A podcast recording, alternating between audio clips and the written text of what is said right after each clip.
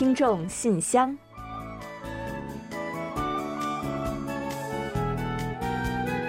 分享最新动态，聆听您的心声。听众朋友们好，我是李璐，欢迎您收听全新一期的《听众信箱》节目。嗯，听众朋友大家好，我是婉玲，很高兴呢跟大家相会在信箱节目之中了。最近呢，节气上已经过了白露了，意味着秋天呢也真正的开始了。嗯，没错。哎，我觉得这节气还真的是挺准的呢。嗯那白露前后这些天呢，首尔日夜温差加大了，还接连着下了好几场雨，气温呢也整体出现了明显的下降。是啊，秋天呢来了，不光是温度上的一些变化，还有呢很多我们身体上可以感知到的不同。嗯，老话不是说春困秋乏吗？哎，最近呢好像真的很容易犯困呢，是吧？哎，您别说啊，入秋后呢，感到疲乏困倦的人呢还真是不少。嗯，所以我查了查，说这个秋乏跟春困是一样的，都属于患疾病。那因为一下子昼夜温差加大，身体呢不适应，就影响了睡眠的质量，所以呢会出现秋乏。那解决秋乏的办法呀，也是有不少的，关键呢就是两个字，要养生。嗯，没错，要养生。那刚刚我们说了，换季的身体不适应呢，会影响啊、睡眠的质量。所以呢，最重要的呢，应该就是要确保充足的睡眠时间，是不是？嗯，千万别熬夜啊，最好呢是能够做到早睡早起。还有啊，咱们夜晚城市呢，难免是有这个光辐射的，所以呢，要想睡个好觉，推荐大家呀，卧室内可以安装那种完全遮光的这种窗帘。嗯，营造好这个卧室内的环境啊是非常重要的。睡前通风换气，确保室内湿度适宜，并且呢完全切断光源，才能分泌更多的睡眠荷尔蒙，帮助我们有个好眠。还有啊，就是入秋之后呢，很多人晚上一觉得冷啊，这个睡眠呢也就变浅了。所以呢，使用保持体温的功能被呢，也是能够保障睡眠、缓解秋乏的。嗯，再有呢，就是可以多吃一些时令果蔬。那为了适应季节的变化，我们的身体的新陈代谢呢也就加快了，会更为迅速的消耗掉维生素。因此啊，维持营养平衡就变得很重要了。对呀、比如说像苹果、柿子、无花果、蘑菇呢，都是非常不错的。还有呢，富含氨基酸的海带、花蛤呢，也可以多吃一些。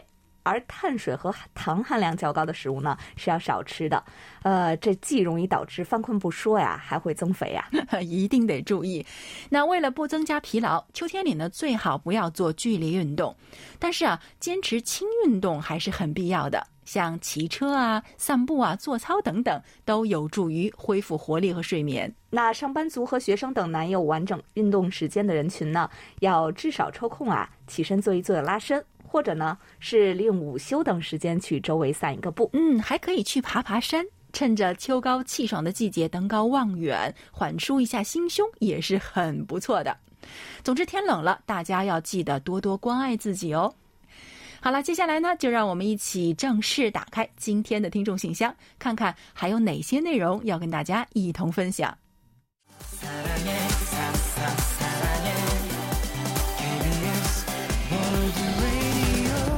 KBS 欢迎回来，您正在收听的是韩国国际广播电台的听众信箱节目。首先，我和婉玲还是来为大家介绍一下本期节目的主要内容。我们这一期节目呢，仍然设有韩广动态、来信选读和生日祝福等几个小栏目。在生日祝福栏目中啊，我们要跟您分享的是朱坚平听友提供的一段人生感言，然后呢，照例会为过生日的听众朋友们送上一首韩文歌曲作为生日的祝福。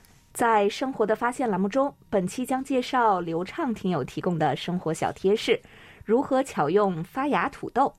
您的家中是否也有长芽了的土豆呢？千万呀，别着急丢掉哦。稍后呢，就和我们一同来了解它们的妙用吧。嗯，我家有，所以我一定要好好听听。那随后呢，我们还会进入专题讨论，那继续就九月份的话题分享听友们对于社会多样性以及对少数群体看法转变的讨论。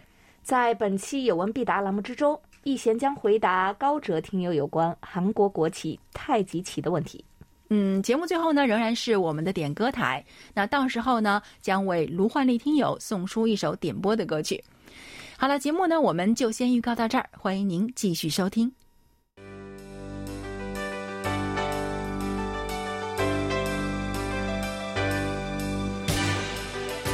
听众朋友，欢迎进入今天节目的第一个环节——韩广动态。首先呢，再次小喇叭来广播一下啊，韩广二零二一年度海外听友满意度调查工作呢已经开始了。本次调查的时间将截至九月二十九日。嗯，鉴于疫情仍然在全球扩散，那么今年的调查啊，我们仍仅以在线填写调查问卷的方式进行。参与调查的朋友们呢，请您前往我们的官网。通过特别开设的主页填写调查问卷。每年的海外听友满意度调查都是我们一年中最重要的一项工作，是我们聆听听友们意见和建议的最重要方式。希望呢，能够有更多的中文广播听友参与本次的调查。嗯，发表您的意见呢，也可以让我们更多的去了解大家的心声和喜好，以做好今后的工作改善。去年呢，我们曾经收到了广大中文广播听友的热烈支持，参与人数呢非常多。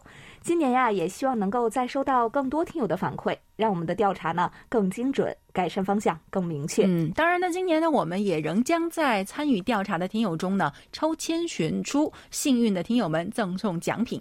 那希望大家呢都能够抽出您的一点点宝贵的时间，来帮助我们填写一份调查问卷哦。好了，本期动态环节就介绍这么多消息吧。下面我们准备进入来信选读，分享听友们的来信。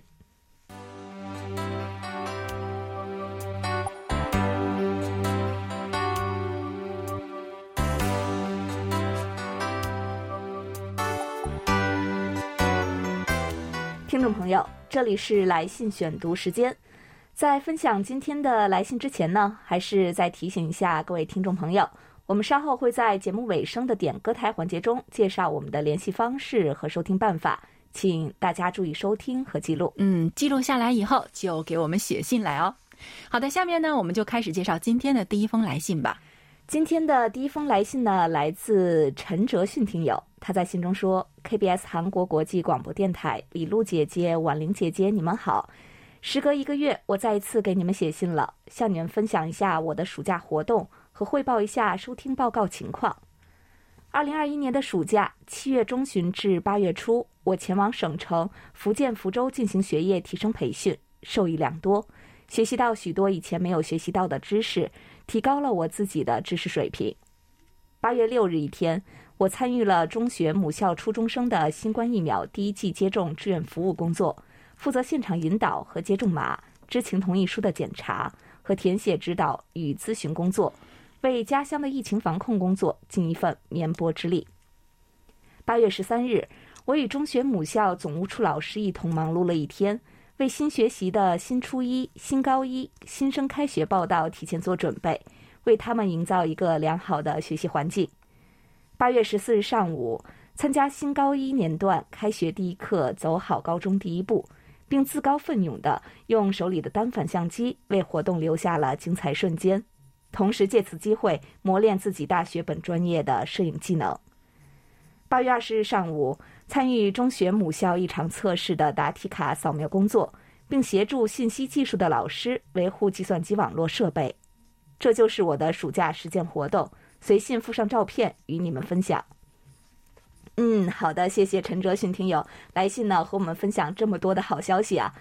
看到你的暑期安排啊，我真的呢是发出了一个哇这样的感叹啊，真的是要为你点一个赞了。那是不是最近的大学生暑期生活都像你过得这么充实、这么拼啊？那跟你相比啊，我感觉呢，过去自己过的那就是一个假暑假呀。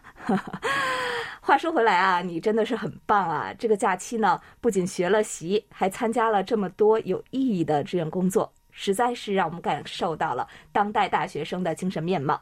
相信呢，你自己呀，也一定是对这个夏天留下了很多深刻而美好的回忆吧。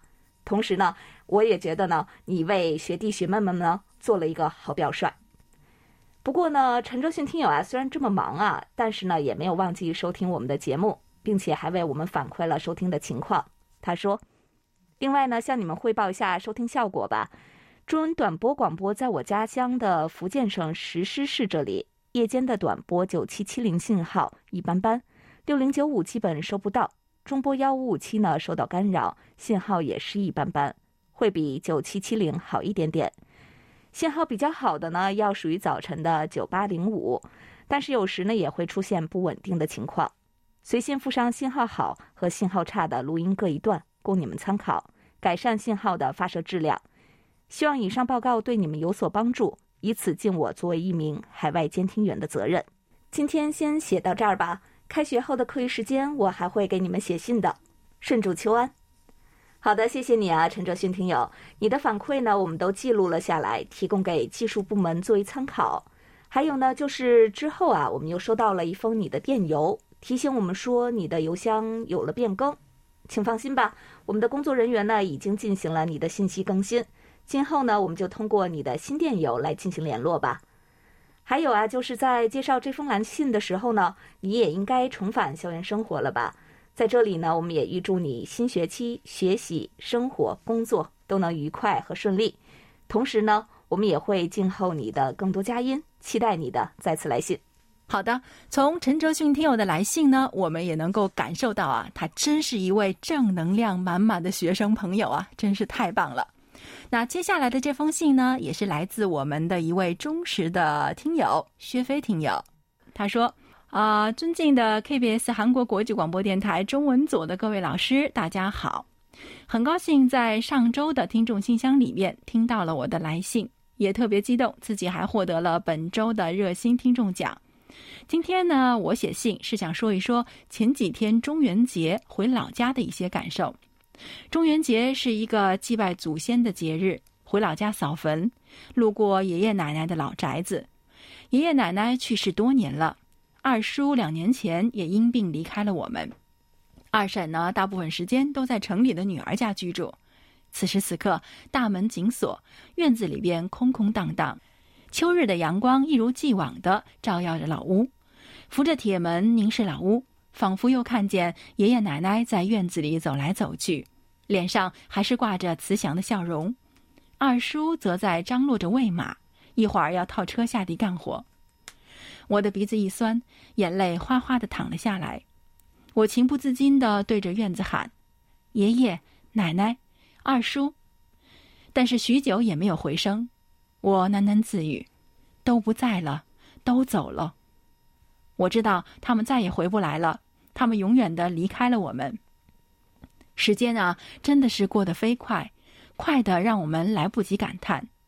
现代社会，大家都为了生活紧张忙碌，奔波操劳，有时候留给探望老人的时间很少，甚至一年也没有几次。希望我们大家尽可能的抽出时间去陪陪家里父母等长辈，跟他们说说话，唠唠嗑。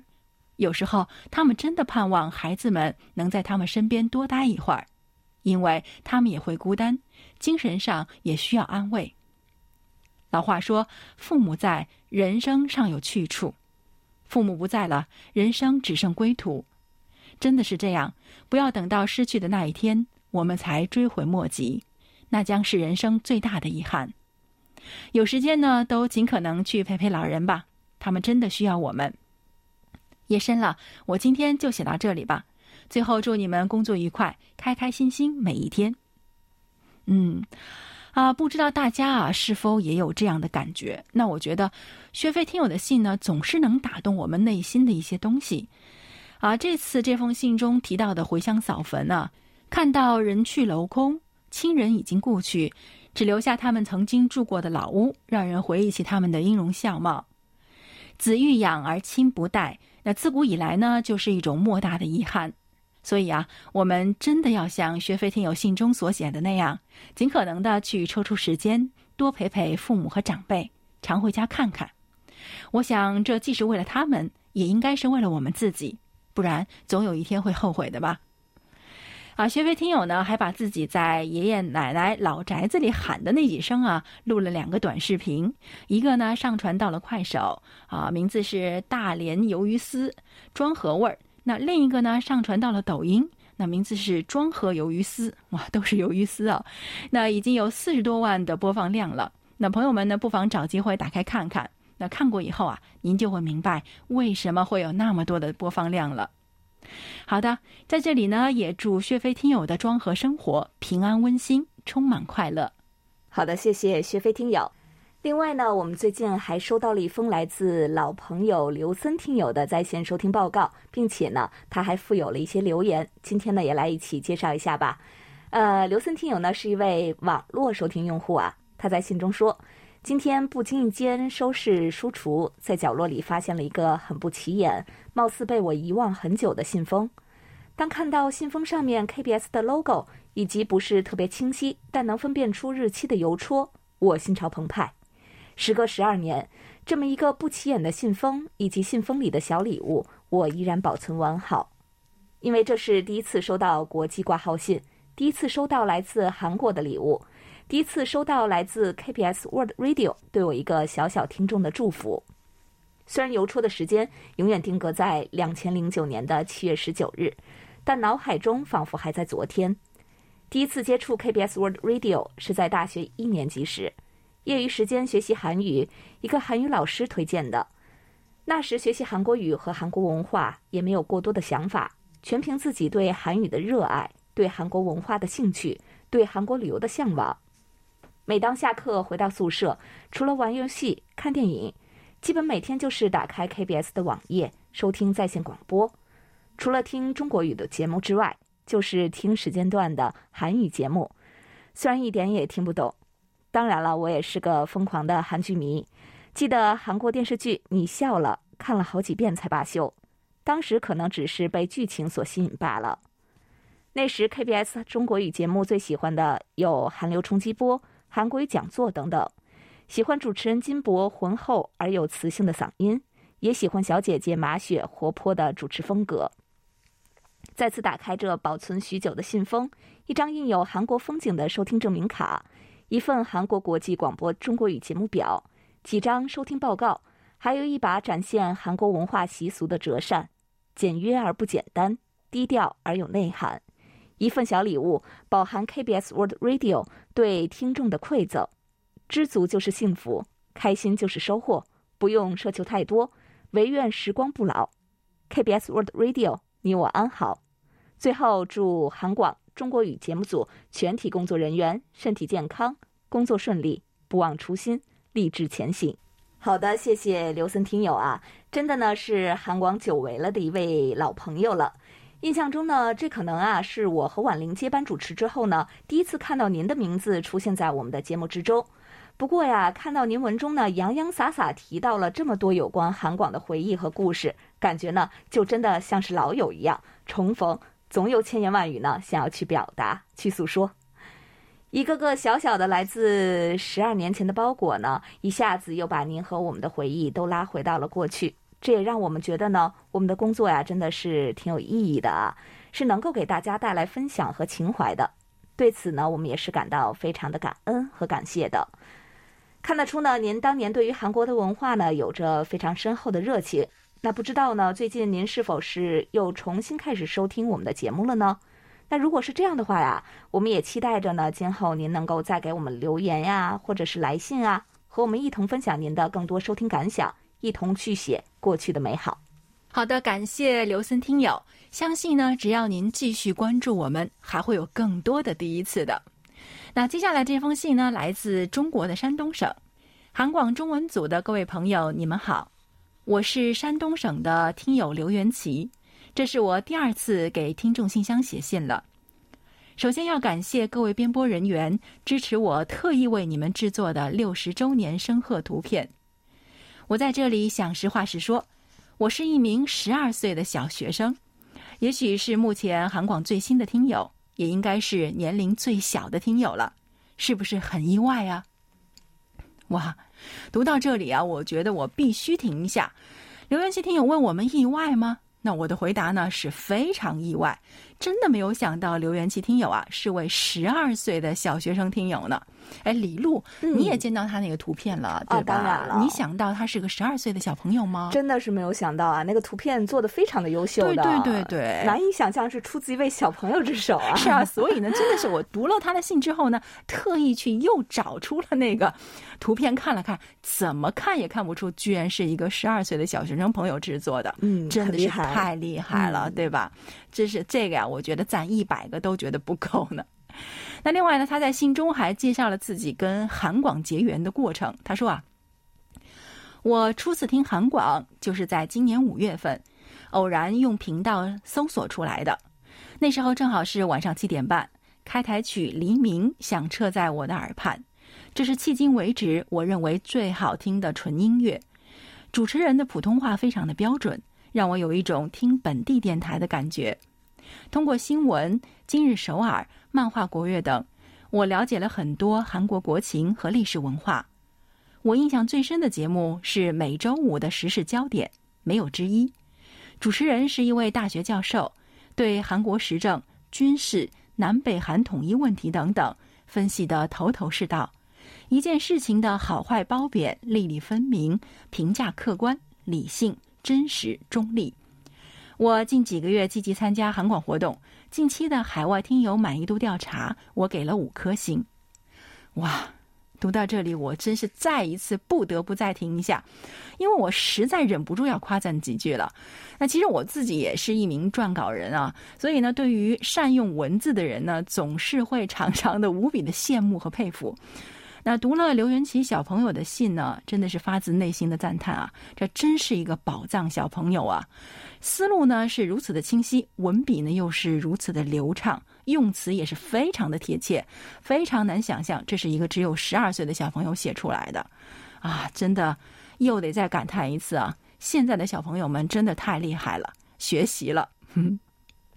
还有呢，刘元奇听友呢在信中呢还向我们发出了一个邀请，他说啊。我想给大家介绍一下我的家乡临沂，这里山清水秀，物产丰富。山东省第二高峰蒙山是这里的地标，已经被联合国列为世界地质公园，名扬海内外。夏天松柏苍翠，奇峰耸立，白云朵朵，绿水潺潺。这里含氧量高，空气也非常的清新，没有高楼林立城市的喧嚣，只有森林中的舒适与安宁。临沂还是红色城市，老一辈革命者在这里抛头颅、洒热血，发扬水乳交融、生死与共的沂蒙精神，换来了今天来之不易的幸福。韩国人去临沂呢，也只要从仁川机场买张机票到青岛，下了飞机呢就是高铁站，有直达临沂的动车，还是非常的方便的。可惜现在疫情蔓延，出国游基本不可能。希望疫情早日结束。让旅游业能够焕发生机。那我也希望疫情结束之后呢，各位能来一次临沂，在蒙山之巅呼吸新鲜空气，感受大自然的魅力，也感受文化与历史。山东人热情好客，我们欢迎每一位从远方来的宾客。哇，你说读了这样的文字，谁会不油然萌生去临沂看一看的念头呢？既然有那么多不得不去的理由，等到疫情之后啊，我们大家有机会一定都去临沂看看吧。刘元奇听友的文笔啊，在最后也没有让人失望。他在信尾呢说了这样一句话：“韩广永不倒，我愿听到老。”哇，太赞了！好的，那咱们就这么愉快的约定了，我们一定永不倒，也请你一定听到老。嗯，好的，谢谢小听友刘元奇啊。最后呢，我再来介绍两封听友们的短信吧。其中一封呢是来自五月天听友的收听报告邮件，感谢您呢为我们提供了收听反馈，并且啊留言告诉我们说，感谢你们的辛勤付出了，让万里之外的中国听众能听到这样好的广播，了解到这样有趣的韩国万象。康萨米达。好的，也谢谢五月天听友，近期呢总是能够看到您的互动，真好。也希望呢，我们的广播呢，继续为您和大家带去更多的快乐和收获。还有一封呢，也是刘伟听友此前发来的收听报告啊。呃，那因为近期节目时间的关系呢，一直到今天才做介绍，还请您呢多多的见谅。刘伟听友呢在信中说：“尊敬的 KBS World Radio 中文组编播您好，我是来自中国广东的听友，这是我的收听报告，希望获得柜台的收听证明卡。”好的，没有问题的。同样呢，也感谢您的反馈。那另外呢，刘伟听友啊，也给我们写了几句留言，说很久呢没有给你们写信参与节目了。之前呢，中国这边变异的德尔塔病毒在全国多个省份出现爆发式增长。好在我已经接种了第一针北京科兴中伟疫苗，也祝你们身体健康，工作顺利，疫情影响早点结束。谢谢刘伟听友。那看来啊，这接种了疫苗呢，就是觉得有底气啊。呃，很快呢，我和婉玲呢也要开始接种疫苗了。希望疫苗的普及和接种呢，能够让全球的疫情快点平息。也祝愿我们的听众朋友们呢都能够健康。感谢五月天和刘伟听友，也感谢今天来信分享的几位听友们。那刚刚我们也已经提到过啊，白露已至，秋意三分渐微凉，请各位听友早晚一定留意添衣和加被。也祝大家能够岁月无恙，享时光。好，就让我们一边期待着下周各位朋友们的飞鸿来信，一边进入生日祝福单元，为下一周过生日的朋友们送去我们最美好的祝愿。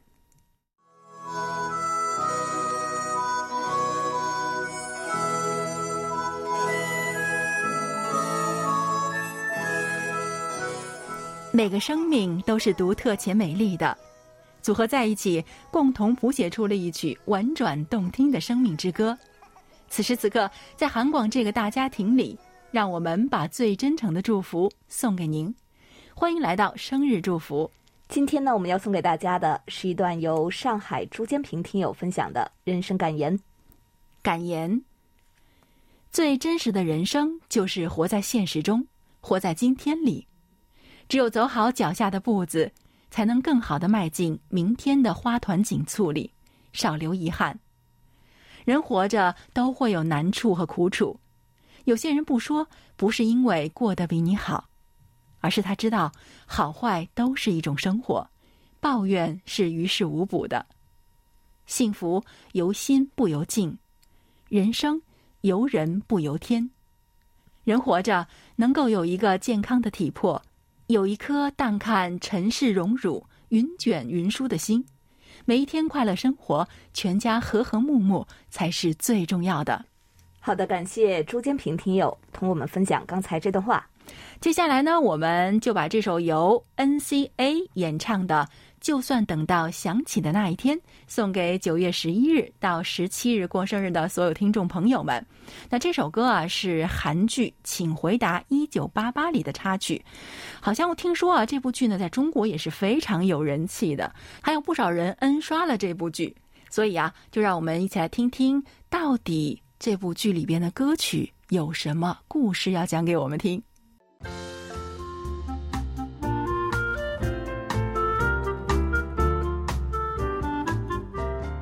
生活中的点滴值得发现，生活中的小精彩无处不在。让我们做您的小助手，带您去了解生活中那些您不熟识的小窍门、小秘诀，给您的日常多一点温馨的提示。欢迎大家进入生活的发现。有一个常识啊，想必大家是都知道的，那就是发了芽的土豆啊是不能食用的。因为发芽的土豆呢会生成龙葵碱，而龙葵碱对于神经中枢有着很强的抑制作用，所以啊，如果土豆发芽了，可就不能吃了。但是呢，土豆发芽了立马扔掉也是怪可惜的啊。其实呢，发芽的土豆还有四种其他巧妙的用途的。那赶快，我们呢就通过介绍流畅听友分享的内容，和大家一同来分享一下。嗯，首先呢是储水垢。水壶烧久之后呢，壶底呢就会结上厚厚的水垢，降低加热的效率。那这个时候呢，我们可以将发芽的土豆切成片，然后再沾上一些盐酸，慢慢的涂抹在水壶的表面，反复几分钟，水壶上的水垢啊就会脱离了。如果水壶表面的水垢太厚呢，涂抹之后呢，可以用刷子反复的擦搓即可去除了。第二个用途啊是减缓烫伤。在厨房做饭呢，难免会遭受热油的烫伤，应该呀立马用凉水来冲洗伤口。之后呢，您可以用发芽的马铃薯块呢，缓缓地涂抹伤口，可以很大程度上缓解疼痛的。嗯，但是一定要注意啊，发芽的土豆呢，并不是药物，只是能够缓解疼痛。所以呢，在简单处理之后呢，还是应该去医院做进一步的处理的。第三个，哇，这个我需要啊。可以去除黑眼圈呢。那人们去除黑眼圈，除了涂专用的护肤产品呢，经常使用的就是黄瓜。其实发芽的土豆也有同样的功能。嗯，不过呀，有一点呢是需要注意的：用发芽的土豆敷脸之后呢，记得用清水反复的清洗，这样的话呢，效果会更好一些。第四呢是用水培土豆做成盆栽赏花。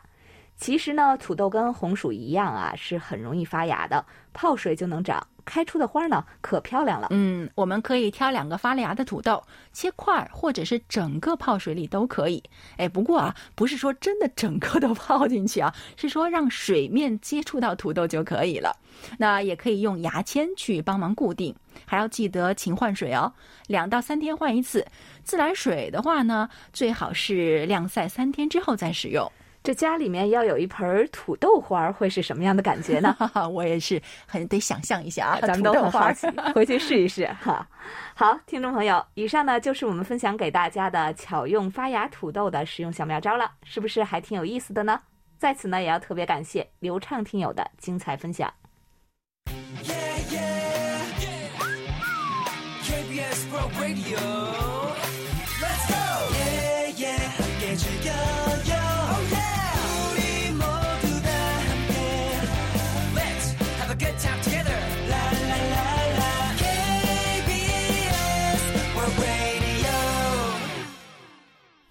好的，欢迎回来，这里是韩国国际广播电台的听众信箱节目。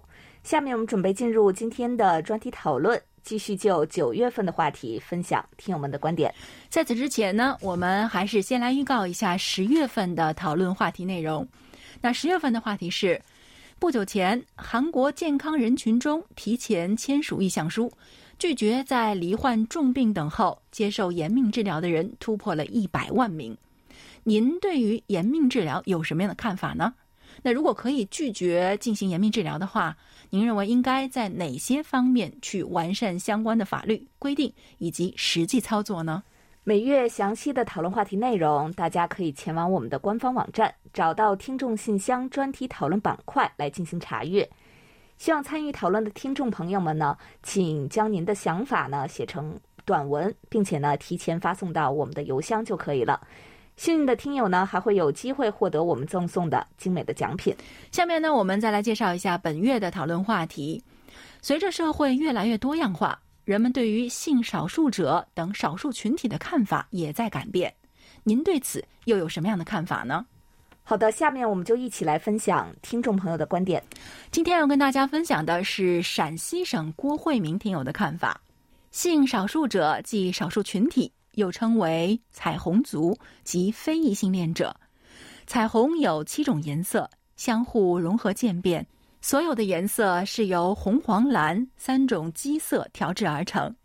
假如我们把理想的爱情比喻成天上的彩虹，那么在我们的周围还真的有彩虹族的存在。当然，今天我们讨论这些，不是歌颂，也不是批评。只是想共同的认真研讨一下他们的世界。随着人权运动的平稳发展，同性婚姻合法性已经成为一个新的趋势，大有不可阻挡之势。目前世界上允许同性婚姻的国家和地区已经有三十多个了，相信在不久的将来还会越来越多。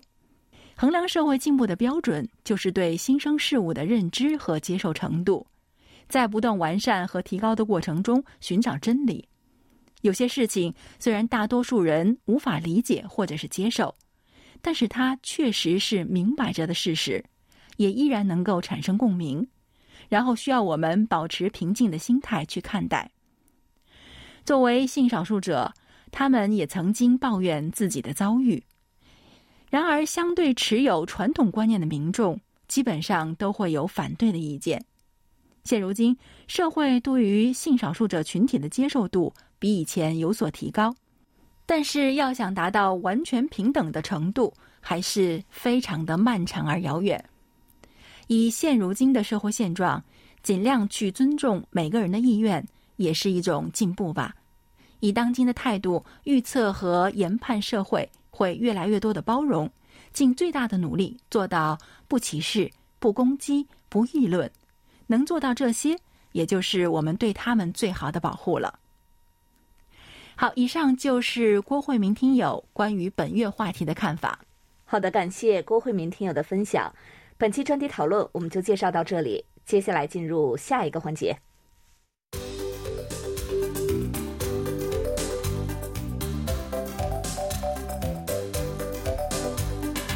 有问必答。今天我们请洪一贤来回答山西高哲听友提出的问题。他的问题是，想请教一下，为什么韩国的国旗只有四挂呢？好，接下来呢，我们就请一贤来回答高哲听友提出的问题。听众朋友，大家好，我是易贤。今天我来回答高哲听友的提问。韩国的国旗叫太极旗，太极旗的历史呢可以追溯到十九世纪末。直到当时啊，韩国古代呢只有王朝旗，并没有国旗。一八八二年八月，朴永孝作为外交使节奉命赴日本谈判的时候，朝鲜王朝还没有国旗。朴永孝呢认为，作为一个国家的代表访问日本，没有国旗是不行的。而且他临行前呢就国旗问题请示国王，高宗皇帝呢曾允许他必要的时候可以制作国旗。朴永孝就在前往日本的轮船上，还请教英国驻朝鲜王朝领事与英籍船长关于国旗之事。这两位外国人呢，一致认为王朝旗的八卦图案过于复杂，只有四卦更好。于是呢，朴永孝参考两人的意见，在船上绘制了最早的太极旗。当初的太极旗由分成红蓝两色的圆形太极两仪与黑色四卦构成。第二年的时候，朝鲜王朝正式颁布太极旗为朝鲜王朝的国旗，从此直到现在。不过，现在的太极旗图案呢，与当初的略有差异。一九四五年，大韩民国政府成立以后，政府呢先统一了国旗的图案与规格。以后，经过国旗制作法等相关法令的制定，一九四九年三月二十五日，最终敲定了国旗制作标准。太极旗的横竖比例为三比二，底色为白色，旗面上的中间有上红下蓝的鱼形太极两仪，四角有黑色四卦。太极旗的图案具有特别的意义。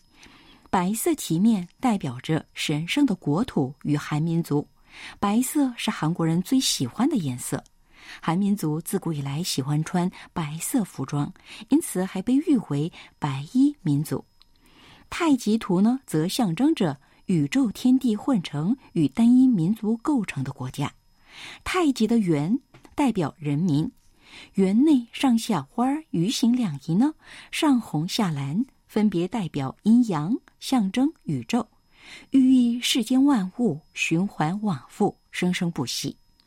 四卦中左上角的前三条阳爻代表着天、春、冬、人；右下角的坤六条阴爻代表地、下、西、易；右上角的坎四条阴爻加一条阳爻，则代表月、秋、南、离。左下角的离两条阳爻加两条阴爻，则代表日、冬、北、至。总之呢，太极旗的整体图案意味着一切都在一个无限的范围内永恒运动、均衡和协调，象征东方的思想、哲理与神秘。好了，听众朋友，今天给大家介绍到这儿，希望高者听友满意。我们下次再会。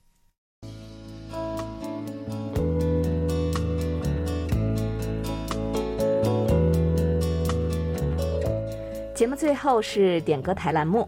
北京的卢欢丽听友呢给我们来信，表示呢希望点播一首歌曲送给他的好朋友们，包括王丽、骆银虎、赵连贵、楚昌荣、赵亚东、薛飞、六日普、维维、韩宇波、李雪等。祝大家呢身体健康，工作顺利。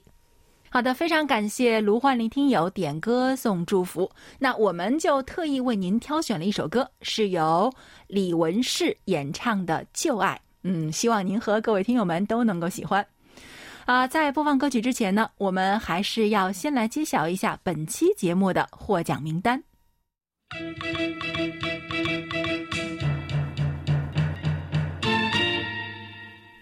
本期节目的奖品呢，我们分别送给朱坚平听友和陈哲迅听友。另外呢，还有两份奖品呢，我们要送给刘森听友和钟俊元听友。好的，恭喜四位获奖听众朋友们！另外呢，在节目尾声再来介绍一下我们的联系方式吧。我们的电子邮件地址是 chinese at kbs 到 co 到 kr。发送包裹或手写信的听众朋友，请寄送至韩国首尔市永登浦区汝矣岛洞汝矣公园路十三号 KBS 韩国国际广播电台中国语组收，邮编是零七二三五。也欢迎大家通过我们的网站 word 点 kbs 点 co 点 kr 斜杠 Chinese，以及我们的 APP KBS World Radio On Air 和 KBS World Radio Mobile 来收听我们的各档节目。好了，听众朋友，那到这里，本期听众信箱节目就在李文世演唱的《旧爱》这首歌曲中结束了。非常感谢大家将近一个小时的陪伴。嗯，同时呢，也感谢众多的听友积极参与我们的节目互动，也欢迎大家继续给予我们鼓励与支持，多来信，多提宝贵的意见和建议哦。好了，到这里，我们韩国国际广播电台一个小时的中国语节目就全部播送完了。主持人婉玲和李璐在韩国首尔，祝大家周末快乐。我们下周同一时间再会。